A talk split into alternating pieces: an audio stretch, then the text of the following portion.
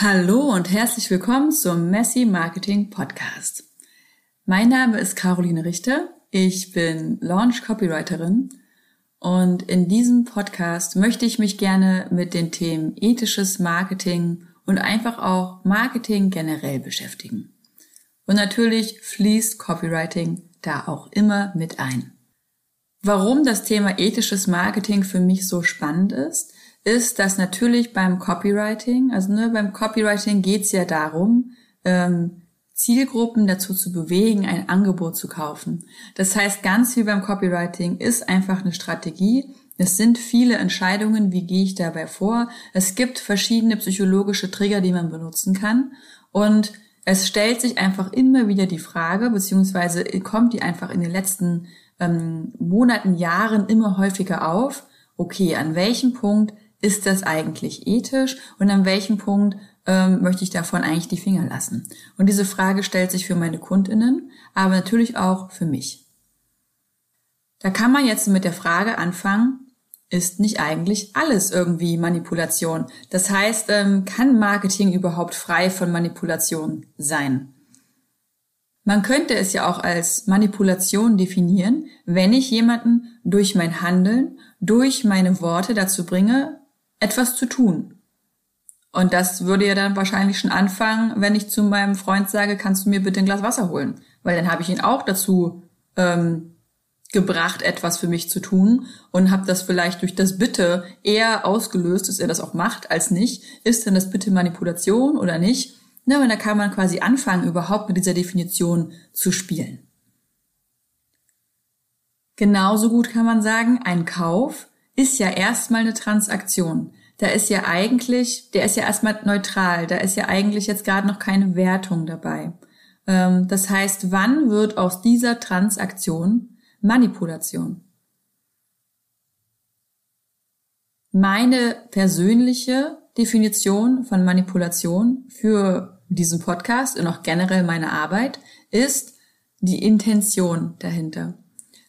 Es geht darum zu unterscheiden, ähm, möchte ich die Leute animieren, denen so ein bisschen Feuer unterm Hintern machen, sage ich mal, oder möchte ich die mit Druck zu etwas bringen, von dem ich eigentlich weiß, dass es nicht unbedingt hundertprozentig passt. Hauptsache, das Geld stimmt am Ende in der Kasse.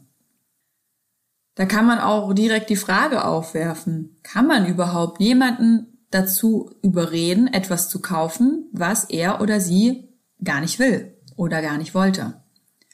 Wie gesagt, ähm, meine Definition von Manipulation orientiert sich an der Intention. Das heißt, solange ich eine gute Intention verfolge, solange ich einfach weiß, ich habe ein gutes Angebot und ich weiß ganz genau, für wen dieses Angebot gute Erfolge ähm, erzielen wird und dann verkaufe ich mein Angebot einfach im bestmöglichen Sinne. Ich ähm, ver also nehme die Einwände und entkräfte die und ne, das quasi wirklich, also quasi ich nehme einfach meinen, meinen meine potenziellen Käufer an die Hand und führe den dahin, damit der für sich die gute Entscheidung treffen kann, ob das Produkt für sich ihn eignet oder nicht oder für sie, äh, sich für sie eignet oder nicht, ähm, dann ist das für mich keine Manipulation. Aber es gibt auch andere ähm, Auffassungen, wann etwas Manipulation sein kann.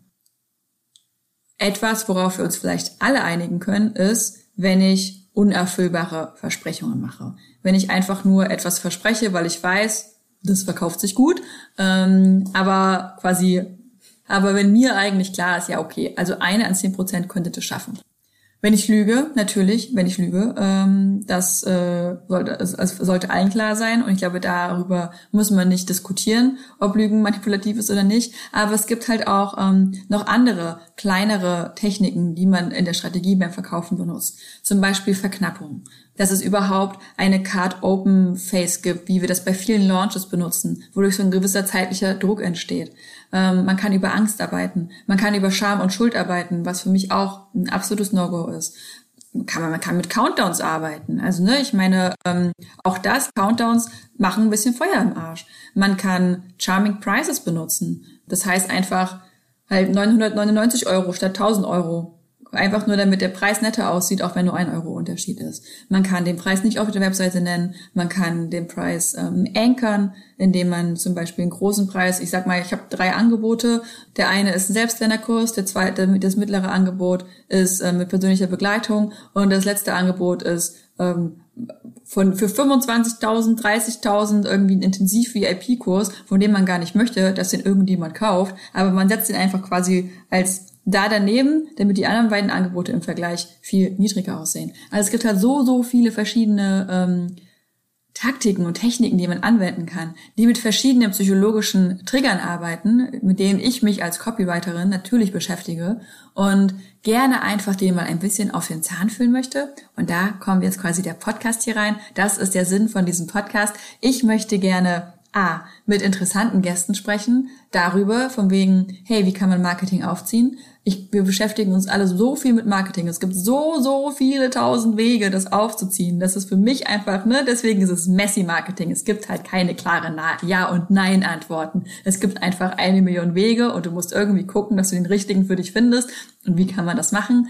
Und also, ne, Nummer eins, ich möchte gerne mit spannenden Gästen darüber sprechen, wie ziehen die ja Marketing auf, was ist für sie ethisches Marketing, also ne, wie gehen sie an solche Sachen ran. Dann Nummer zwei, von wegen das ganze Thema mit dem ethischen Marketing. Ich möchte gerne ganz einzeln verschiedene Strategien rausnehmen, denen ein bisschen auf den Zahn fühlen, von verschiedenen Seiten beleuchten, damit du für dich auch einschätzen kannst, hey, entspricht das hier meinem moralischen Kodex oder nicht? Wir alle haben einen unterschiedlichen moralischen Kodex. Dementsprechend für den einen ist ein Countdown ein absolutes No-Go, weil es Druck macht. Und für den nächsten, der sagt, ja, na, aber ich muss ja irgendwie sagen, wann das Angebot fertig ist. Und ich finde, das ist gut. Das macht nochmal so ein bisschen Feuer. Und ne, es gibt meines Erachtens nach bei so vielen Sachen kein klares Ja und Nein. Und das finde ich so spannend.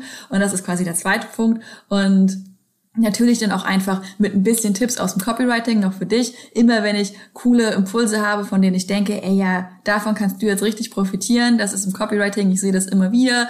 Die und die Sachen, die dann vielleicht irgendwie übergangen werden, falsch gemacht werden, wo man nachbessern kann. Sowas gebe ich dir hier auch mit rein. Und das sind die Sachen, die du in diesem Podcast von mir erwarten kannst. Und ich freue mich schon ganz, ganz doll auf unsere zukünftigen Episoden und dass ich bei dir im Wohnzimmer auf deinem Smartphone oder sonst wo einen kleinen Platz haben kann und ja, ich freue mich auf alles, was kommt und wünsche dir einen schönen Tag. Ciao.